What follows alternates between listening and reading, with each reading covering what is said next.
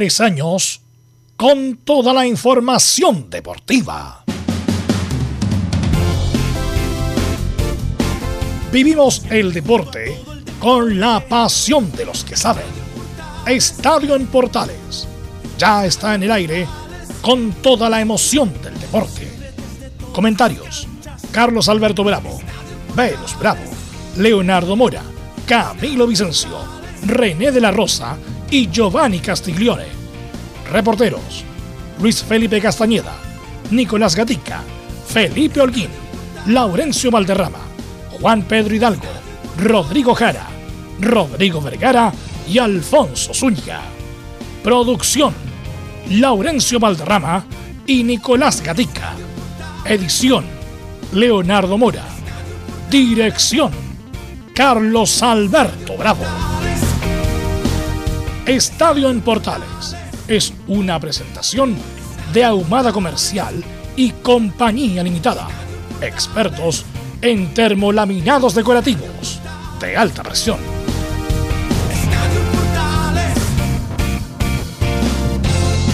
Hola, hola, ¿qué tal? Buenas tardes. Chile con tres en ataque, lo sabremos en el informe. En un rato más de Felipe Holguín. La U, Fernández Vial, esta noche será transmisión de Estadio Portales. Garín sigue ganando en Wimbledon. La U ya tiene gerente deportivo. Este más.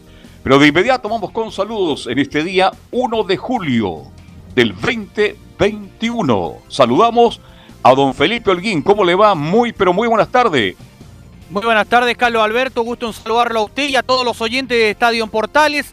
Eh, claro, bien como le decía usted, eh, Chile ya se prepara, ya aterrizó en suelo brasileño para enfrentar a la verde amarela el día de mañana. Por supuesto, será transmisión de Estadio Portales. En el informe de hoy iremos desmenuzando lo que va a ser eh, las tratativas de, Chile y también tendremos información, por supuesto, de la Universidad de Chile que ya se prepara rumbo para enfrentar hoy día en el Parque del Teniente de Rancagua al elenco de Arturo Fernández Vial. Esto y más en Estadio Portales. Perfecto, muchas gracias y todo el informe, como es habitual, de Laurencio Valderrama para la Eurocopa. Laurencio, buenas tardes. Buenas tardes, don Carlos Alberto, para usted y para todos quienes nos escuchan en Estadio Portales, edición central. En esta ocasión eh, tendremos el, habitual informe de la Euro con la previa de lo que se viene en España ante Suiza y la palabra de Luis Enrique adelantando ese partido y respaldando, eh, por cierto, al arquero Unai Simón que se equivocó en, la jornada anterior ante Croacia. Y por cierto, las reacciones del Coto Sierra tras la goleada y, eh, del cuadro de Palestino ante el elenco de Concepción en la Copa Chile. Y más en Estadio Portales.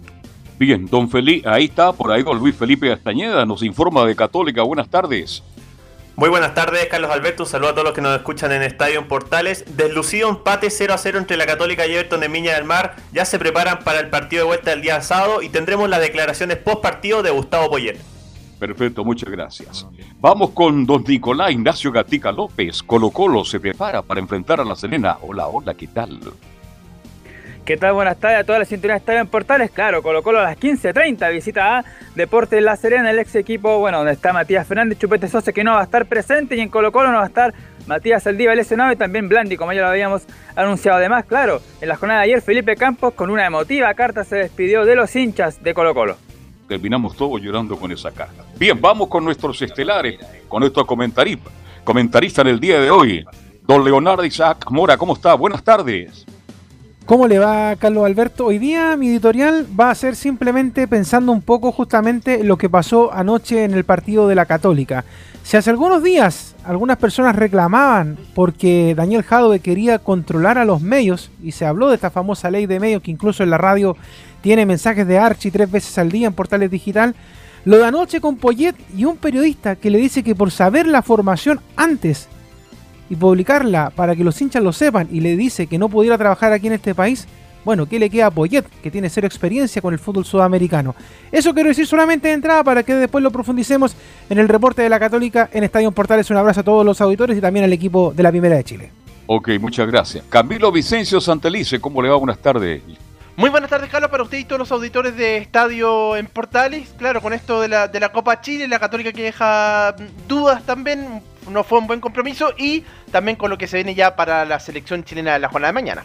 Ok, muchas gracias. De inmediato entonces saludamos a Belu Bravo. Así es, y vamos con los titulares que lee Nicolás Gatica. Exactamente, comenzamos con la Copa América, donde claro, Chile ya comienza a enfocarse para enfrentar a Brasil mañana tras varios días en suelo chileno. Y ahí lo va a profundizar seguramente Felipe Holguín, pero señalar que el hábito del partido ya está, será el argentino Lustó. Ya hemos revisado los números en Copa América que favorecen a Brasil con 16 triunfos contra 2 empates y solo 3 victorias chilenas. La última victoria, ya lo dijimos, fue en la Copa América de Ecuador el 93 en Cuenca por 3 a 2. Los goles los marcaron Richard Zambrano en dos oportunidades y el Coto Sierra, mientras para Brasil convirtieron Müller y Paliña. La formación de Chile ese partido destacaron Patricio Toledo, por ejemplo, el Coca Mendoza, Eduardo Vilches, Pizarro, Fabián Estay, el Coto Sierra, Rodrigo Barrera y el Fantasma Figueroa. De hecho, el ex técnico de la Católica y la U fue reemplazado por Richard Zambrano, que después ya sabemos fue la figura de ese partido dirigido por Arturo Salá.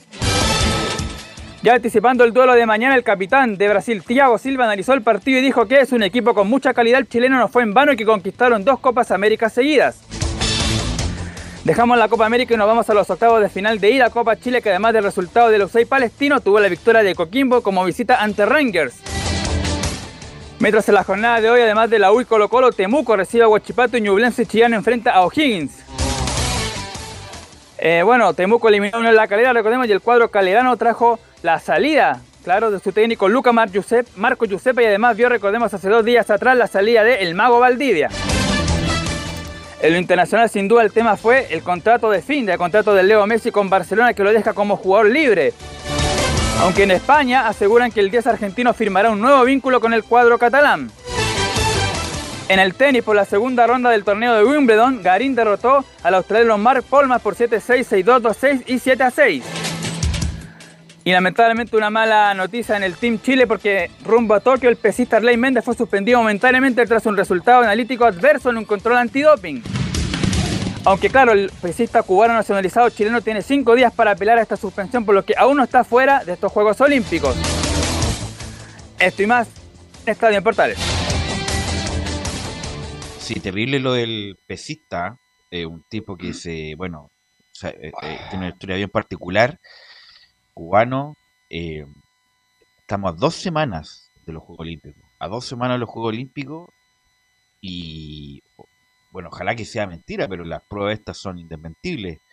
Las pruebas de, doping, de dopaje, más encima marihuana, habría, sido un una irresponsabilidad tremenda. Dos semanas de los Juegos Olímpicos por un carrete, por un carrete, pero yo, irresponsables, estando dos semanas de la, de la, de la gesta, de la prueba más importante para su carrera. Y mira, por estas tonteras, este muchacho Arley Méndez se va, se lo va a perder, por supuesto que tiene el, el periodo de apelación, eh, pero está fuera. O sea, es como, es un drama, es, dramático lo de este muchacho. Es, recordando lo que pasó, ¿te acuerdas en el tenis, Velus? Que también eh, quedó uno fuera por lo mismo, por el tema del doping que, es bien complicada la situación Nico Yarri. ¿Te acuerdas que quedó ah, claro. mucho tiempo fuera por el tema del doping? y además, que aquí estaba dos semanas, por a dos semanas de competir, Claro, pero, pero Nico Yarri perdió un año entero después por, por el tema del doping, ¿te acuerdas? Entonces, pero es distinto porque aquí fue por una, una, un medicamento que tomó para la hidratación, pero aquí es marihuana.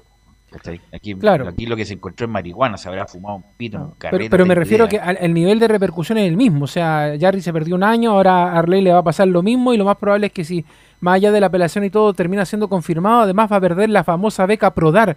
Va a cuesta, cuesta un montón para la gente que no, no ve mucho el tema polideportivo porque uno, eh, para la gente que se mete en este tema, en este mundo, Velus, Carlos Camilo, los deportistas de alto rendimiento para ellos su labor de deportista no es reconocida. De hecho, llevan años peleando para ellos poder recibir imposiciones, así como cualquier trabajador. Y para ellos eso no es reconocido. O sea, de su propia plata tienen que imponerse para hacer su futuro, para la jubilación, porque si no nadie les da dinero. En este caso, Leo, este muchacho tenía todo, todas las becas, todo posible, incluso tenía... Por digo, la, la, beca, la beca que este tenía él se llama Prodar porque este muchacho era bueno, incluso estaba para, para llegar a la final de su prueba, no sé si medalla, pero por lo menos en la final de su prueba es campeón panamericano, campeón sudamericano. Era el tipo muy bueno, no entiendo cómo. Y ahí va la, la cuestión de la responsabilidad. A dos, tres, un mes, lo que sea, del Juego Olímpico, aparece con esta sustancia. O sea, Bueno, la verdad O sea, inentendible. irresponsabilidad, su responsabilidad nomás. Justamente, irresponsabilidad de- del muchacho. Y como te digo, al perder la beca a Prodar le va a costar un montón después nuevamente entrar al circuito porque de alguna manera él tiene que subsistir y con esa beca que se le está dando a él, lamentablemente al perderla mm, no genera ingresos. O sea, de alguna manera tendría que trabajar, perder el tiempo en el trabajo, los entrenamientos, volver a posicionarse, volver a clasificar a algo, no sé, a los panamericanos que vienen más adelante además. El 23. Entonces, claro, entonces es bien complejo. Yo creo que todos los deportistas de alto rendimiento tienen que ser muy cautelosos con ese tema, Bel. O sea, sabiendo además, como tú dices, que faltaban nada para que se jugaran los Juegos Nada, Olímpicos, eh, tiraste todo por la borda. Y además, como tú Incluso- dices, está el tema de los auspiciadores que también le van a decir, a ver, mira, nosotros estábamos apoyando. De hecho, él tenía una campaña perfecta. Se, se habló mucho del esfuerzo de No, Méndez y tipo- lamentablemente El tipo muy bueno. El tipo muy bueno en lo que todo. hace. Es muy bueno en lo que hace y a puertas de los juegos. Además que a lo mejor venía en su pick. En su pick de rendimiento en tres años ya no lo va a tener ya. Porque una cuestión de edad, de preparación, de llegada. Bueno. Así que lamentable lo de Arley Méndez, el cubano. Sí, ¿Te acuerdas que también a la. Pero le pasó igual que a Yarro y a la Natalia Ducó también que quedó fuera, pero fue por medicamento en esa oportunidad? medicamentos, claro. Bueno, y nunca más volvió a ser. Nunca, Nunca. más volvió, una, por una cuestión deportiva, una cuestión personal, porque también ahora es eh, una muy bella madre y qué sé yo, pero ya perdió su momento deportivo. Ya nunca más va a volver a estar en ese estado de forma como estuvo. Esperemos que Arley Méndez tenga alguna oportunidad y a lo mejor vamos a ver cuánto va a ser la sanción. De hecho, una- eh, una a pesar de todo, clasificó ahora para, para Tokio 2021. ¿ah? La, Sí. la- la- la perdimos incluso de la primera línea de los deportes, pero sí... eh, En la cocina anduvo muy bien. En la sí, cocina. pues, atleta, chef y mamá, como dicen algunos, pero, pero sí, sí clasificó para, para los Juegos Olímpicos, así que la vamos a ver ahí junto con otros deportistas que el Nico nos ha ido nombrando durante estos días que han ido clasificando a los Juegos Olímpicos, que quizás va a pasar lo mismo que con la Copa América, con la Eurocopa, en cierto modo, que va a perder un poco de relevancia por, por el tema de la pandemia y además porque los mismos japoneses también están un poco boicoteando lo que es la, la preparación y la celebración de estos Juegos Sí. Olímpicos por el tema de que hay una eh, parte de la población muy poca de Japón que está vacunada y el resto todo es encerrado a pesar de que se, se abrió el país para los mismos japoneses, pero lamentablemente ellos mismos tienen conciencia de que no es suficiente. O sea, se abrieron algunos parques temáticos relacionados con los Juegos Olímpicos, se ha hecho una buena promoción. De hecho, hay una crítica en estos días, y perdón que me extienda un poco con el tema de la animación japonesa, que acá en, en Sudamérica y en Europa eh, golpea harto, por ejemplo, con Dragon Ball, con Sailor Moon, con Naruto, que hacían la promoción de los Juegos Olímpicos y la misma gente criticaba que por qué ocupaban a los personajes de animación japonesa importantes para un evento que lamentablemente está manchado por el tema de la pandemia. Así es, así que bueno, eh, lamentable lo del muchacho y lo de la Natalia Ducó, insisto, ojalá le vaya muy bien, pero su pick eran los Juegos Olímpicos anteriores. Así que, pero ojalá le vaya muy bien. Hay que recordar que falleció su, su entrenadora, cubana, famosa, eh, que estuvo, bueno, y, hizo una, una mu- muy buena labor con ella. Y los otros que quieren clasificar, Felipe Holguín, es justamente Chile, que con la foto que se sacó Vidal en sus redes sociales, difícilmente tengamos alguna chance, o no, Felipe Holguín. Muy buenas tardes, Belu. Gusto en saludarte a ti y a todos los oyentes de Estadio Portales nuevamente. Claro, bien lo decías tú, eh, y quiero hacer un poco ahí mm, reiterativo en una, en una cosa. Eh, Chile llegó ayer, como lo mencionaba, a eso de las 19 horas, eh, una hora menos que, que el horario chileno eh, a Brasil, donde eh, llegó con toda la dotación de los jugadores, en este caso, con la reintegración eh, de Carlos Palacios, que se quedó en Brasil en este caso, y también eh, eh, de un Diego Valencia que también se incorporó a este plantel eh, de el seleccionado chileno conducido por Martín Lazarte. También otras cosas que comentarle, las condiciones del estadio que han sido muy criticadas en esta Copa América que, que se hizo rápidamente. Eh, va la- el, el cuadro de, de Chile va, va, a, va a entrenar en el estadio, primero va a almorzar el día de hoy, eh, a eso de las 14 horas Pero hora Felipe, chilena. pero Felipe, hablé un poco del. Usted está hablando de la cancha. Pausa, Sí. una pausa, porque acabamos de ver en TC Sport que estaban pintando las áreas. Estaban pintando la área, pasando la línea, la línea del Nito Santo. La cancha no está buena, incluso hay una. Salieron en redes sociales de Neymar que sale una cancha de arena y una y el Wembley. Entonces dice, ¿dónde va a jugar Brasil? O sea, como la peor cancha, porque le echaron arena además al Nito Santo. O sea, la cancha está horrible, independiente de la estética que la, la pintaron. La pintaron y Ah. están, están pintando las áreas, justamente para que no se note, pero la cancha está horrible. De hecho, ¿te acuerdas que la misma semana Felipe nos contaba de que la Confederación Brasileña había pedido cambio de cancha correcto. y, y no se había hecho? Entonces, ahora también eh, con, con todo lo que tú dices, Velus, también eh, podemos hablar de una exposición a lesiones innecesarias por el mismo estado de la cancha.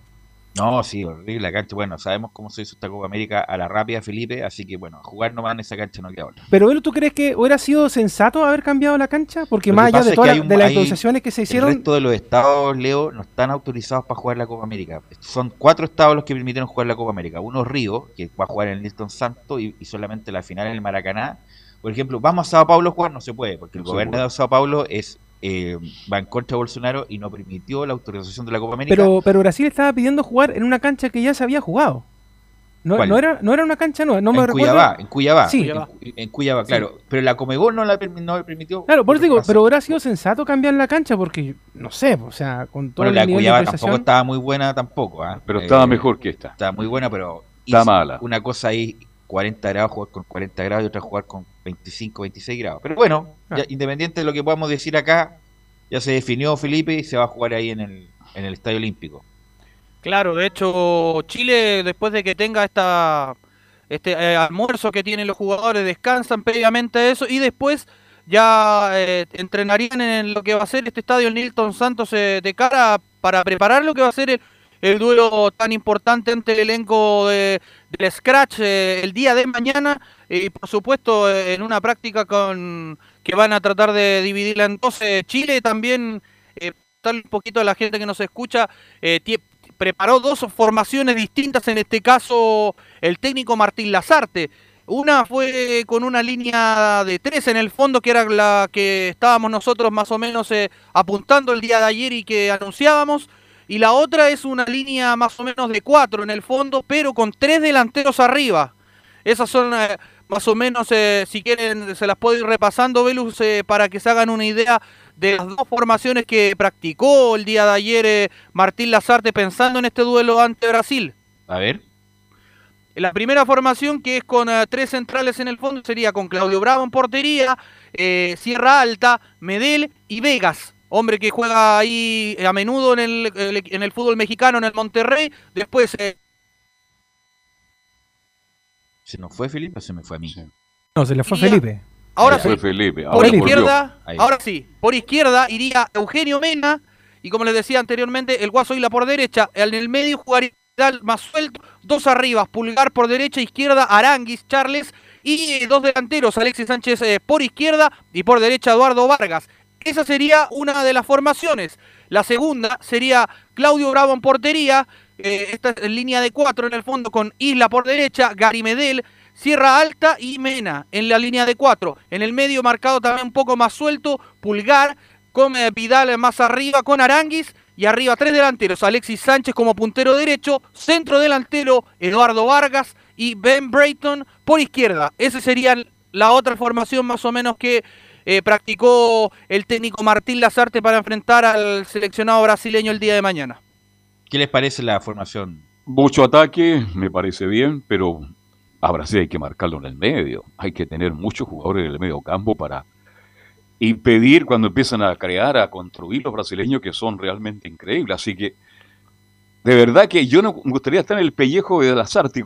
¿Voy con tres o con cuatro? No sé, a mí me gustaría ir con tres. Es mi opinión, pero es difícil el partido porque Brasil tiene todo el fútbol, tiene todas las fórmulas para justamente ingresar a la zona de Chile. Así que difícil, ¿ah? Pero suena bonito con Bre- Brereton o Brayton, como dicen ustedes, este, Sánchez y Vargas. Ataque, ataque.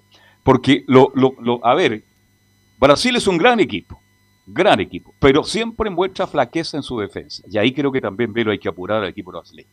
No sé qué Por tanta- historia, No ¿eh? sé qué tanta flaqueza últimamente. ¿ah? No, no, yo no, no le De hecho, flaqueza. Velus, Sí, eh, la formación de Brasil también la tengo, que es, eh, sería con Ederson dame un segundo, da- da- dame ¿Mm? un segundo. Le quiero, segundos. le quiero preguntar a Camilo qué te parece la formación de las dos que tiró Felipe.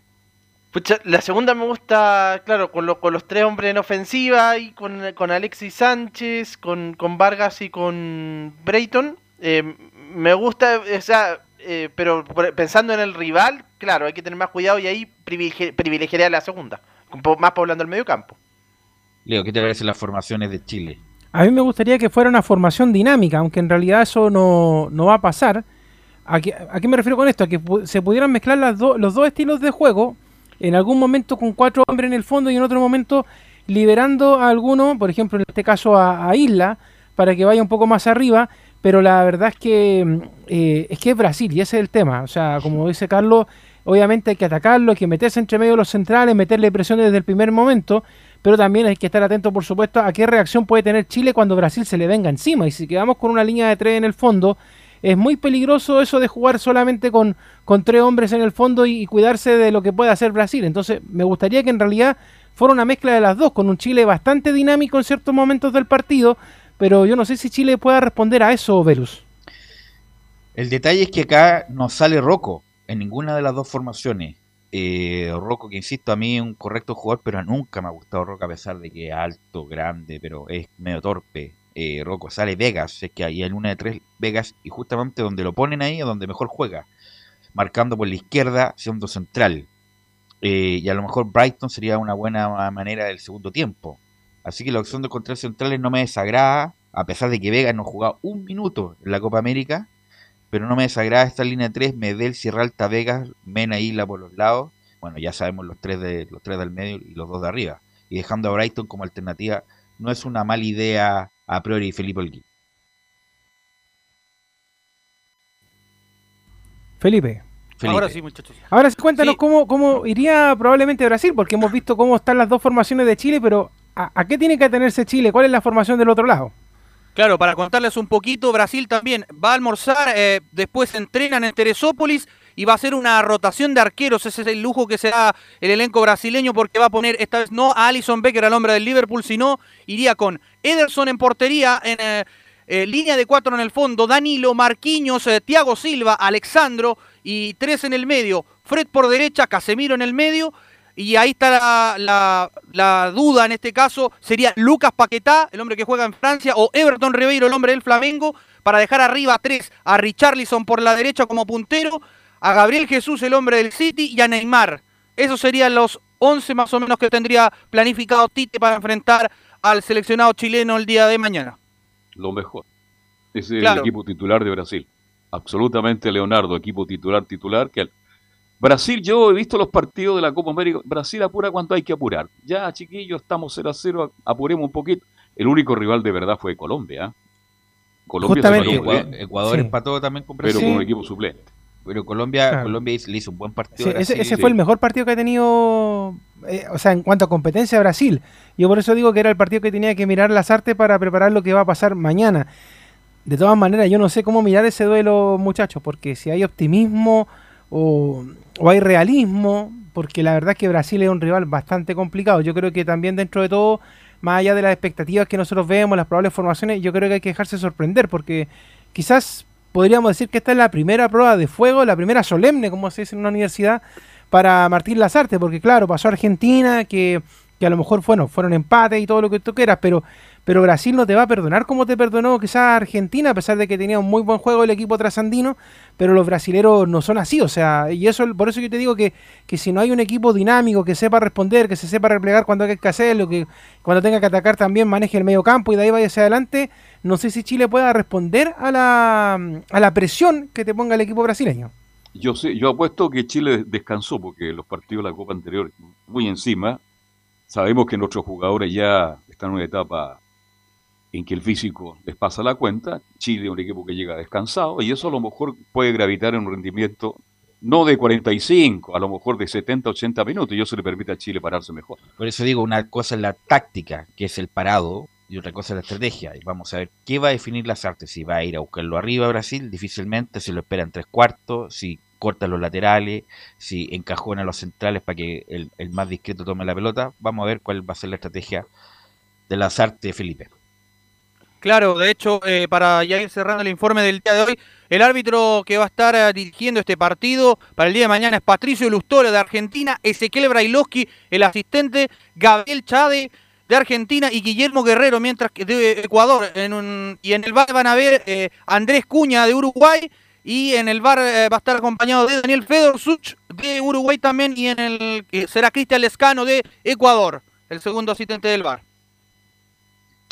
Y Patricio Lustó va a ser el árbitro, ¿ah? el argentino Claro. Patricio Lustó va a ser el árbitro, ahí se nos cortaba. Felipe. Apellido de buen árbitro, ¿no? Su padre en el pasado fue un gran árbitro argentino. Así que bueno. Gracias Felipe, muy amable. Muy buenas tardes, muchachos. Y vamos con Laurencio. Laurencio, pues vamos a tener eh, Eurocopa estos días. ¿Y qué novedades nos trae la, la Euro, Laurencio Valderrama? Hola, ¿qué tal amigos? Que renovamos el saludo, eh, por supuesto. Y ya este día viernes van, eh, se retoma la acción de la Eurocopa con dos partidos, así que obviamente toda, toda la eh, atención vuelve al fútbol de Europa del viejo continente. A las 3 de la, de la tarde el partidazo entre el cuadro de Italia y Bélgica van a jugar en el Allianz Arena de Múnich en la cancha del Bayern, pero este viernes también antes van a jugar a las 12 España y Suiza en San Petersburgo, un partido muy importante. El cuadro eh, de España que ha, que ha perdido solamente un duelo oficial en la historia con el cuadro de Suiza y es el recordado partido en el Mundial eh, de Sudáfrica cuando la campeona del, del, mundo en ese año perdió 1-0 y, justamente en el grupo donde estaba la roja de Marcelo Bielsa. Así que eh, no se confían en España, eh, en- el- ambos equipos tienen prácticamente eh, plan, plantel completo y solamente está la baja de Granit Chaca por, por suspensión en el cuadro de Suiza, eh, así que se anticipa un partido muy interesante y por como les comentaba, no se confía para nada el equipo español y sobre todo eh, pensando en que Suiza dio el batacazo desde 1954, que no cedía a una ronda de cuartos de final en un torneo eh, absoluto, o, lógicamente primera vez en la historia que accede a los cuartos de final de un euro, por lo cual en España no se confía muchachos. Y justamente quien habló al respecto en este partido, ahora sí, con la música de, del, del gran bono, justamente, eh, quien habló fue Lu- Luis Enrique, quien eh, analizó al rival, eh, analizó a esta Suiza con la cual jugó la Nations League. Ya vamos a repasar cómo fueron esos partidos, pero en la primera dice que la suerte o la desgracia es que Suiza es una selección que conocemos muy bien. Y la suerte que tenemos, o la desgracia, ya se verá, es que las dos selecciones nos conocemos muy bien porque hemos competido recientemente en, en la Nations League. Va a ser un rival muy complicado, seguramente para el espectador sin demasiados eh, jugadores suizos con un gran nombre, pero como bloque son un bloque de los mejores, sin ninguna duda, de la, de la Eurocopa, a nuestro nivel, sin ninguna duda, por cómo presionan, por cómo atacan, y va a ser muy complicado. El partido de Valdebebas fue ante un rival como Suiza y fuimos muy superiores a ellos, solo hicimos un gol en presión alta, recuperando, pero nos generaron una ocasión de gol en todo el partido. Creo que fuimos muy superiores, aunque el marcador no lo reflejara. Y los dos partidos, tanto el de Suiza como el de Madrid, fueron muy complicados, pues porque ellos tienen una actitud de presionar continuamente en campo contrario y de generar problemas, pero creo que los dos partidos, y especialmente el primero, estuvimos, estuvimos muy bien. Justamente, eh, muchachos, esos partidos a los cuales eh, alude Lu- Luis Enrique, el técnico de España, fueron el, año pasado, porque en la Nation League, donde eh, le ganó por 1-0 solamente España a eh, al cuadro de Suiza con gol de Oyarzábal, quien justamente fue uno de los autores de los goles que marcó el último gol de España en la victoria 5-3 ante Croacia en octavos de final en el tiempo extra. Mientras que en la vuelta empataron a uno en Suiza en un partido eh, bastante particular porque Gerard Moreno empató el, el cotejo en el minuto 89, estuvo a punto de perder España en esa jornada y en un partido donde Sergio Ramos perdió dos penales ante Jan Sommer, el arquero de Suiza. Entonces un partido que se anticipa eh, muy estrecho y de hecho tanto es así que le manifiesta todo su respeto el técnico Luis Enrique a Vladimir Petkovic, que es, en el, es el técnico de los suizos y dice Suiza tiene un seleccionador con 77 partidos como Vladimir Petkovic. Suiza tiene un seleccionador que tiene 77 partidos con su selección, el señor Vladimir Petkovic, que es un entrenador de alto nivel y independientemente de los jugadores que vayan a participar, ya sabes que Suiza te va a generar muchos problemas. Y en este europeo pues están siendo reflejo de lo que son. Un equipo muy difícil de batir y un equipo que, que opta a todo, como nosotros. Muchachos. Sí, y Suiza siempre es difícil. Nosotros, me acuerdo que cuando jugamos en el Mundial del Sudáfrica, Suecia venía como la, la valla menos batida, que tenía un invicto importante. Bueno, y Chile abrió los caminos con ese pase de Valdivia para Paredes, Paredes y el agredido Mar González. Eh, Suiza siempre ha sido difícil para todos. A lo mejor siempre uno le podría pedir que juegue mejor. pero es difícil. Suiza te corta los caminos y España tiene las herramientas necesarias, Camilo, de creación de espacios como para vulnerar ese cerrojo suizo, Camilo. Incluso viendo el partido con, del fin de semana con, con Francia, estaba 3 a 1 abajo y uno diría, no, estaba podría estar eliminado y en los últimos minutos lo da vuelta. Tiene a Seferovic, que es un delantero que convierte, eh, molesta bastante ahí en, en esa zona que precisamente convirtió. Va a ser un, equipo precisamente complicado. Uno, claro, de repente lo mira eh, quizá un poco menos, pero, pero te da vuelta los resultados. Pero usted que ha visto más la Copa que nosotros, defiende bien Suiza porque en la historia siempre lo mejor de los suizos es su ser rojo. ¿Ah? Es difícil vulnerar esa defensa, cuéntenos un poquito más. Creo que ahora está un poco más abierta Carlos y por algo le, pero tampoco en la primera fase creo que tampoco recibió tan tantos goles, pero por lo menos en lo que fue el último partido eh, se notó un poco más que, que iban un poco más en ofensiva. Tiene buenos finiquitadores también, así que... Sí. Pero España el favorito. Sí, de lo que estamos diciendo. España, a pesar de, España. a pesar de que tiene nombre, nombre nuevo, pero España el favorito, Laurencio.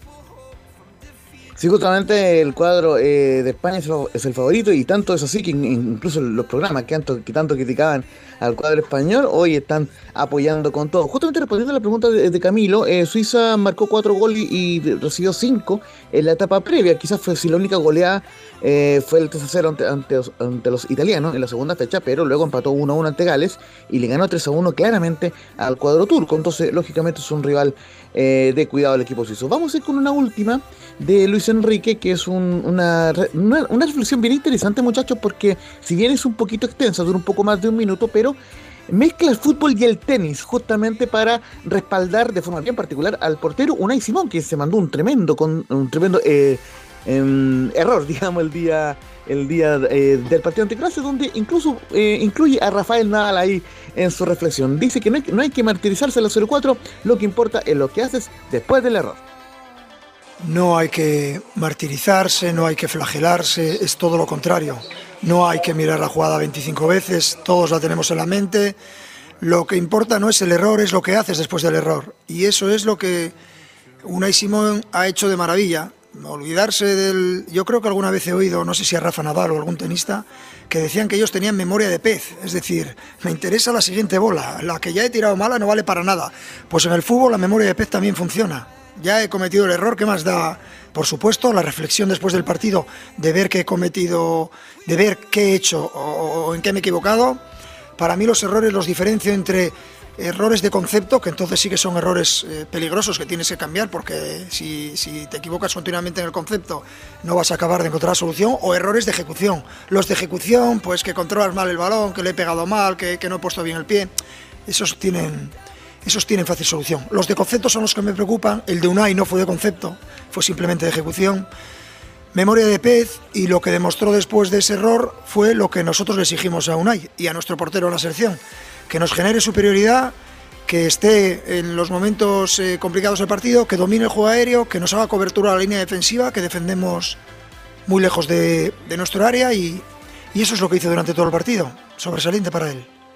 ¿Sabes qué? Con esa declaración me acordé de algo que, Sergio Vargas nos comentó el día lunes en Portales TV y que tiene mucha razón Luis Enrique, porque lo que pasa es que, por ejemplo, cuando un jugador se sale por un error de, un gol convertido o de un gol no convertido como arquero, delantero o jugador de campo, eh, el rival también lo, se da cuenta, se da cuenta de que tu semblante cambia, de que tu juego está mucho más temeroso, entonces la verdad es que bueno, pelota perdida, nada que hacer, pues seguir adelante y dar vuelta al resultado, seguir marcando, y eso es lo importante, porque si no, cuando el, el equipo rival sabe que, tú, que, que moralmente te fuiste al suelo, el pavor, el miedo lo sienten y se aprovechan de todas esas ventajas que tú les puedas dar, pues si no solamente es un tema táctico, también es un tema psicológico lo que puede pasar con los equipos.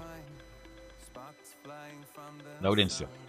Justamente Leo, y para ir cerrando ya este breve informe de la Eurocopa, lógicamente va, va muy con las formaciones. Les comentaba, Denis Zakaria es la única, el, es el probable representante de Granit Xhaka, por lo cual Suiza formaría con Sommer en la portería, el Bedi, eh, Akanji y Ricardo Rodríguez, quien erró el penal el, el día del partido de Francia en la defensa, el chileno suizo, en medio campo, Bitber, Freuler, el, mencionado Zakaria y, y Suber en medio campo, Erdan Shakiri eh, quien, quien tiene gran esperanza en Suiza en el medio campo, y Seferovic con Embolo en la ofensiva, mientras que España repetiría la misma escena del partido ante Croacia con el respaldado Unai Simón en portería, Aspilicueta, Eric García Laporte y, y Gallá en la defensa, Coque, Sergio Busquets y Pedri en medio campo, Ferran Torres, Álvaro Morata, eh, también respaldado por Luis Enrique y Sarabia en la ofensiva. Y también tenemos árbitro en este compromiso, justamente es el inglés Michael Oliver, en, eh, secundado por Stuart Bart y Simón Bennett de Inglaterra.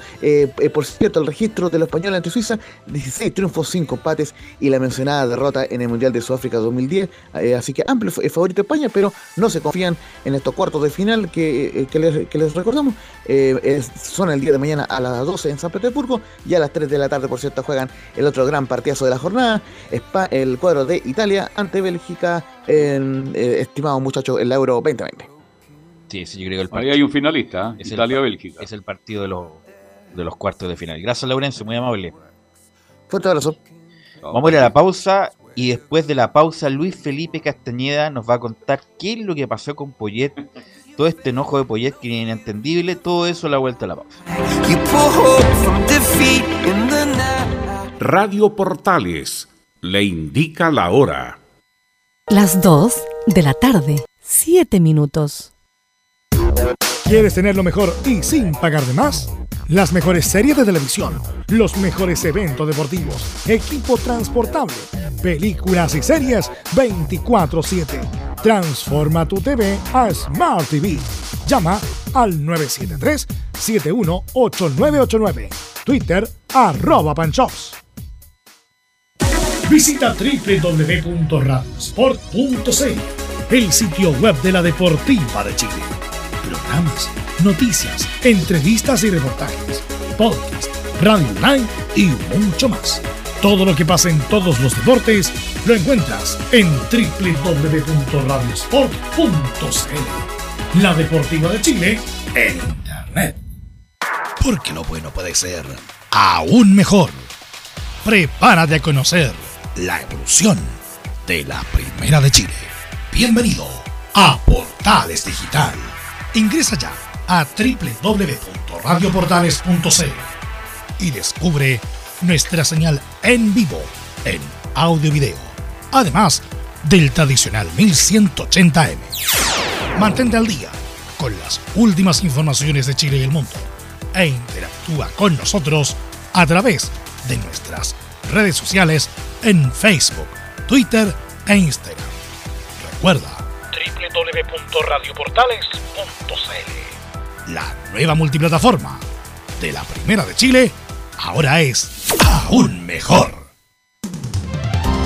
Termolaminados de León, tecnología alemana de última generación. Casa Matriz, Avenida La Serena, 776 Recoleta. Foro 22 622 56 76. Termolaminados de León.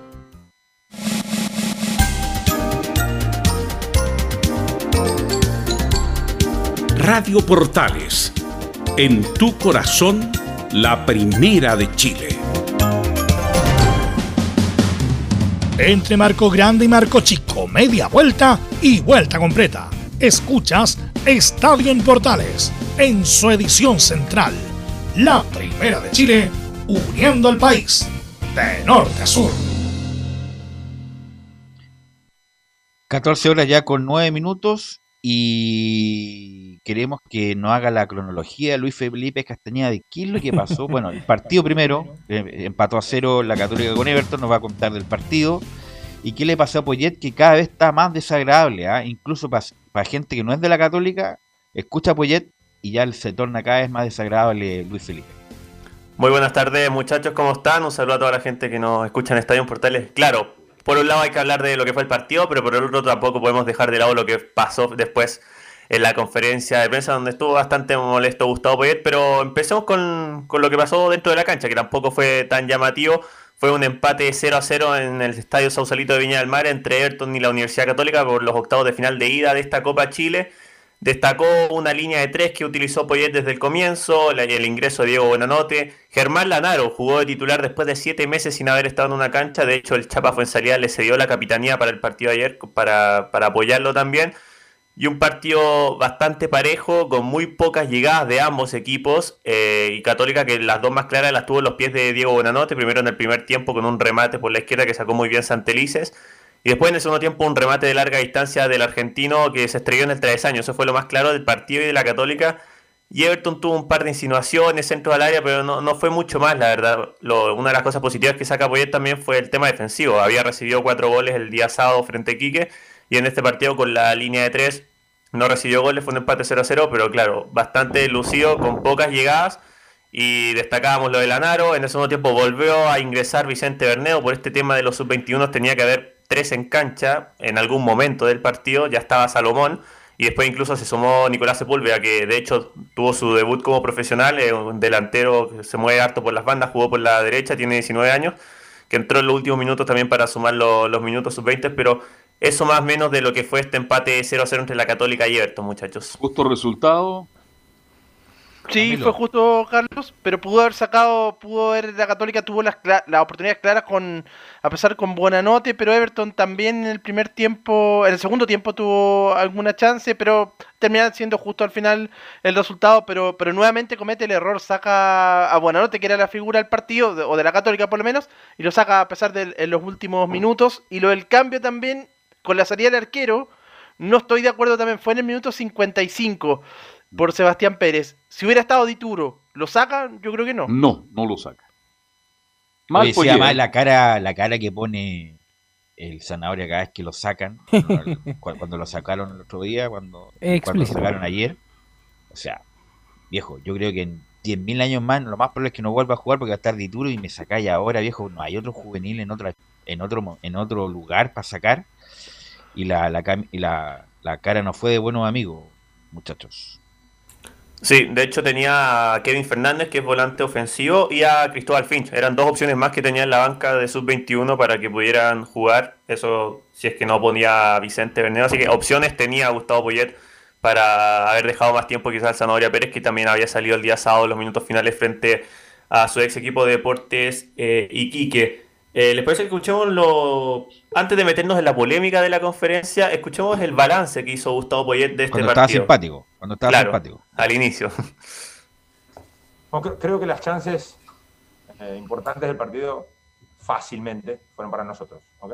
O sea, en eso no hay duda. Las, las tuvo Diego y, y, bueno, en otro día tanto la volea como la jugada cuando no estaba el portero en el arco eran gol, pero lo importante es que Diego estaba ahí en la posición que le habíamos pedido, que estuviera cerca de Fernando, que estuviera cerca del gol y cumplió un rol muy importante. Eh, o sea que si, el balance en ese aspecto creo que fue positivo. El problema es que como no ganaste, lo importante es que no te hagan gol. Hablábamos hace dos semanas que no había empatado un partido y ahora empaté tres seguidos. Esto demuestra lo que es el fútbol, cuando uno menos lo espera. Ahí la- el balance que hace que más o menos positivo, lo decíamos, quedó bastante conforme, al menos en el tema defensivo, que Católica no recibió goles y había recibido muchos en San Carlos la semana, el fin de semana pasado. Y otra declaración también es respecto a lo de la línea de tres. Eh, volvió a jugar desde el primer minuto desde con línea de tres. Eso lo había hecho contra Atlético Nacional por Copa Libertadores y después en algunos partidos, pero principalmente en los segundos tiempos cuando se le pone más difícil el, partido. Le consultamos también sobre esta línea de tres y si en algún momento de, tenga el plantel a completa disposición sin lesionados, volverá al 4-3-3 o seguirá probando estas variantes.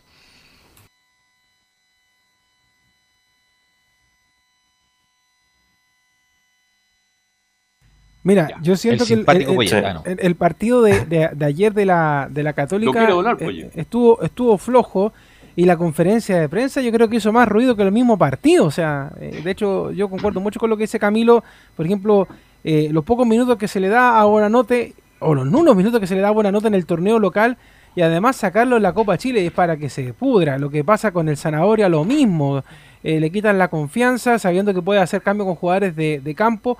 Y por el lado de Everton tampoco había mucha presión. No era, no era que Everton eh, fuera bastante superior a la Católica. Y yo creo que la, la Católica no quiere jugar la Copa Chile. Miren lo que le estoy diciendo. Y de hecho, eh, en las palabras de Poyet, como que da la sensación de lo mismo cuando habla en la conferencia de prensa. eh, habló del tema de la Copa Chile. Estaba enojado con la Copa Chile. Estaba enojado con, con la Federación de Fútbol de Chile por, por haberla planificado, que, que primero iba, que después no iba, de- después se la pusieron a última hora. Un montón de excusas que, Mira, que ahora, tú escuchaste, dice. están repitiendo la, aquí en el noticiario de Canal 13 el- la salida de del Zanahoria. No, está, pero caliente, pero caliente el Zanahoria al salir del, de la cancha. Bueno, están repitiendo la imagen ahora en el noticiario. Disculpa, Leo. Luis Felipe. Sí, eh, no sé si tenemos disponible ahora la, la otra declaración de, de Gustavo Poyet, que también se refirió a, a la extraña situación, como la calificó él, que está viviendo principalmente con la gran cantidad de bajas que está teniendo en ofensiva. Nosotros en este momento estamos en una, una situación extraña, en el cual, como todo el mundo sabe, eh, tenemos tres jugadores en la selección chilena, eh, dos de los cuales son muy ofensivos, y tenemos otros tres, a Gastón Lescano, a Puch y a Gonzalo Tapia, eh, casi prontos para volver, lo que nos eh, impide tener jugadores realmente ofensivos, digo, de, cara a, jugar tanto de punta como, como cuando juegas con tres arriba. Bueno, ahí se hace referencia, porque claro, las principales bajas de Católica están en ofensiva. Con lesión están Puch, Aravena y Lescano.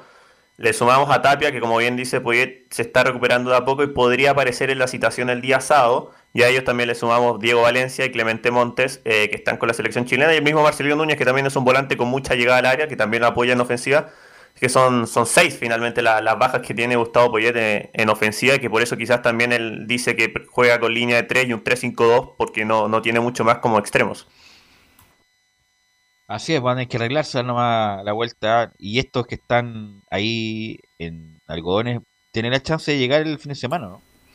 Gonzalo Tapia es el único que podría aparecer en la citación. Puch, Aravena y Lescano todavía no, no están listos. Pero igual al margen de eso tiene un tremendo plantel, lo quiera titular, eh, ahí le, le trata de buscar un poco la... la, la Lo que pasa es que ahí. ahora no lo tiene vos, Camilo. No, lo no tiene lo lesionado. Claro, la- en la banca tenía tenía poco, en realidad eran, eran muchos jóvenes, pero lo que era de titular tenía tenía más. Luis Felipe, vamos con el Cagüín. Sí, ahora sí lo, el- claro, después de un 0 a 0 fue bastante más entretenido escuchar la conferencia para, para los hinchas incluso también, que ahí estuvo disponible en el Facebook. Eh, claro, eh, se enoja Gustavo Poyet con el colega de, de ESPN porque es el que frecuentemente en, en Twitter por lo general está dando la, la formación de Católica, el probable 11 que se trabaja en la semana. Y en la conferencia, mientras le preguntaba, eh, Gustavo Poyet le, preguntó si había adivinado en esta semana el, el 11 porque lo había sorprendido y, bueno, derechamente sí lo, sí lo había adivinado porque ya lo había tirado esta línea de tres, había hablado la semana, sabíamos que iba a jugar así. Y dentro de las cosas le dice, primero le, le pide que, que ojalá en algún momento pueda saber cuál es la fuente interna que tiene en el camarín para saber quién es el que da la información. Y eso obviamente uno como periodista no, no se la va a dar, se lo dice el mismo colega. Y lo otro después Gustavo Poyet le dice que, que tiene suerte de trabajar en Chile porque en otro país no podría trabajar. Pero esto es más viejo que el hilo negro, de, de, de, de tener un, un informante, o como sea, para la formación. Esto es más viejo, no solamente en América, en Argentina, en Europa. Ajá. Todo el mundo sabe, la, la verdad. No entiendo la el enojo y el reproche de Poyet, la verdad. Inentendible, sobre todo para un tipo, entre comillas, que viene de otro mundo. Otro mundo. Eh, a lo más se enojaron, me acuerdo, por lo de Bielsa, pero una cosa distinta era que lo fueron a como a espiar respecto a un equipo, pero el periodista para dar información a su medio, eso no tiene nada, nada reprochable.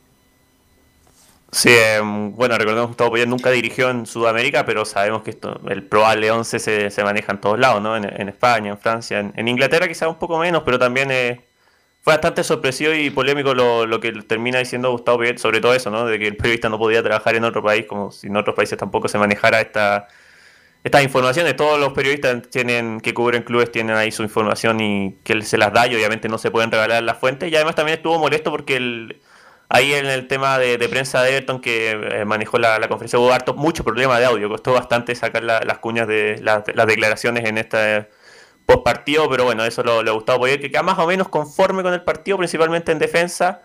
Como dice Leo, no está para nada feliz con lo que ha sido la Copa Chile, también el calendario no le gusta, la hora en la que juega los partidos tampoco le gusta y obviamente también por la cantidad de lesionados y los jugadores también que, están en Chile, eso él lo dijo, está feliz de que tenga jugadores seleccionados, pero también lo, lo, lo usa como eh, pretexto también para de- demostrar por qué a Católica también le está costando el sacar adelante este tipo de partidos. Y claro, el día sábado desde las 15 horas estaremos con este partido de vuelta frente a Everton en San Carlos de Apoquinto, manteniendo las bajas. Podría reaparecer Tapia como la gran novedad en la citación, pero el resto debería ser más o menos lo mismo y es probable también que repita la línea de tres. Como Polle un caballero, yo creo que le va a pedir disculpas al periodista porque se equivocó rotundamente. Si eso no puede quedar ahí nomás, pues. Pero tampoco se las pidió a Felipe cuando le preguntó a nuestro reportero anterior si es que había jugado alguna vez a la pelota, siendo que Felipe le, le había preguntado cosas con argumentos futbolísticos, entonces... Mal Polle, ¿ah? ¿Ah? Se nota que el tipo no está cómodo en la Católica porque al- nadie lo puede criticar porque de los resultados la avalan. Está en la otra fase de la Copa Libertadores, está prácticamente casi puntero del campeonato, pero me imag- ¿se imaginan ustedes pierde dos o tres partidos importantes, Poyet, en lo que puede terminar esto en la Católica? Bien lo decía Belu, Católica gana, pero al hincha de la Católica no le gusta mucho cómo juega la Católica, en fin. Lo veo, lo veo un poquito confundido al técnico y, uruguayo. esto, y esto es gratuito, totalmente. Sí. Lo, Felipe y lo de, de este muchacho de ESPN, independientemente de que te pueda caer bien o te pueda caer mal lo que dice, pero respecto al contenido no tiene nada de reprochable, Camilo, y se mete en una cuestión totalmente irrelevante para lo que es lo importante que es lo que pasa en la cancha. Absolutamente. Eso, sobre todo creo lo más grave es eso de que mm, de, de que no podría estar en otro país no podría estar trabajando. Eso fue para, para mi gusto lo, lo, lo más grave. Y además que no solamente ese colega lo sabía, sino que Luis Felipe también nos había adelantado la formación. Entonces no era algo que, que fuera secreto tampoco. Claro, no es, no es secreto de Estado No tampoco, Twitter. no es secreto de Estado. Claro, si lo, lo que pasa es que cuando, cuando tú reporteas tanto tiempo a la Católica eh, y a cualquier equipo, más o menos tú vas viendo cuáles son las variantes que tiene el equipo sobre un jugador. O sea, y de hecho cuando vienen los cambios, por ejemplo, sobre el mismo partido, uno también sabe, va a salir este jugador y puede entrar este. O sea, no es que tampoco estemos descubriendo la pólvora cuando hablamos de formación. Entonces, un poquito de tranquilidad, Gustavo Poyet, porque el- al final se va a, a divorciar, como se dice en términos periodísticos eh, informales, de la misma prensa.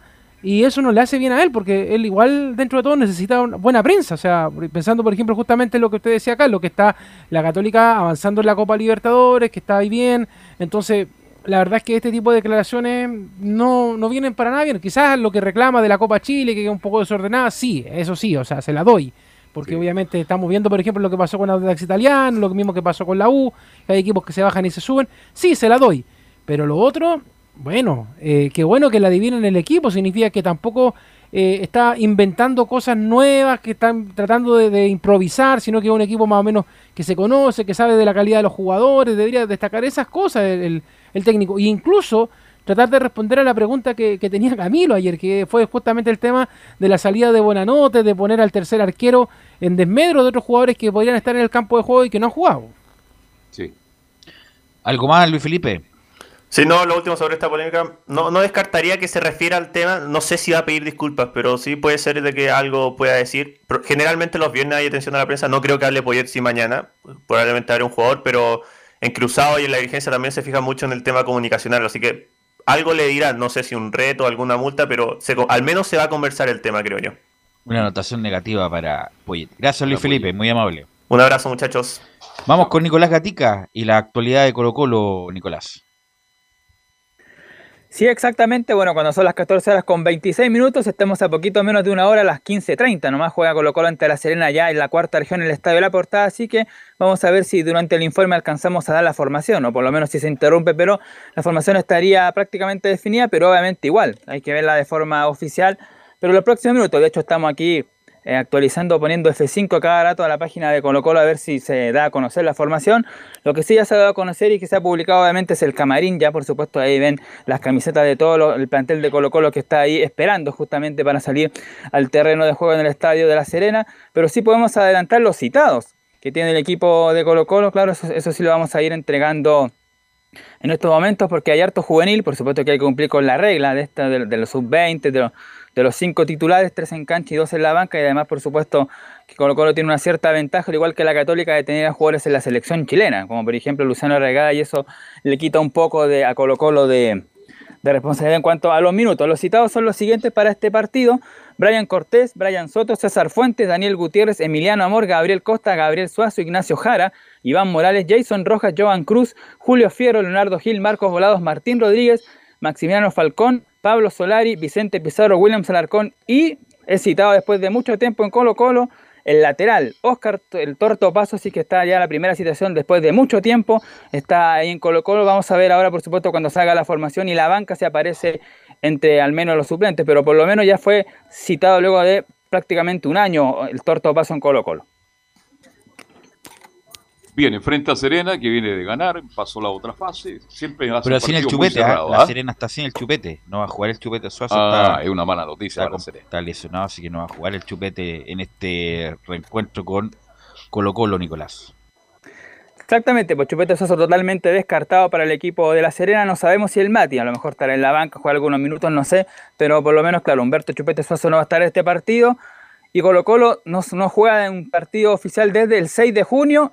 ¿Contra quién jugó? Precisamente, pues con su rival de hoy, La Serena, el día domingo, fue claro, domingo 6 de junio ahí, jugó ante el cuadro nortino, ganó 2 a 0 con tanto de Morales de penal y de Luciano Regada, con la polémica ya sabía del Chueco Ponce y de Lenzi con, con el Peluca Falcón, que fue castigado Ponce por tres partidos, así que hoy día se vuelven a encontrar en Copa Chile justamente tras prácticamente un mes sin juego del equipo de Colo Colo, justamente Peluca Falcón, que fue el apuntado principal por la, la banca serenense, Falcón va hoy día de, de titular, haciendo dupla de central justamente con, eh, con Emiliano Amor, porque recordemos que Matías Saldivia se lesionó en la práctica de ayer antes de viajar a la Serena y no va a estar lo mismo que, bueno, Nicolás Blandi, que ya lo hemos dicho hasta el cansancio, no ni siquiera fue citado, así que esas son las dos bajas que tiene Colo Colo y como dijimos, la novedad de estar Óscar Opaso nuevamente citado. Oiga, yo pensé que Falcón la- volvía al equipo, ¿Sí? perdón, yo pensé que volvía por, eh, porque lo quería el técnico. Usted me está diciendo que está resentido Saldivia, vale decir, Falcón perdió titularidad en Colo Colo, ¿ah? absolutamente. Claro.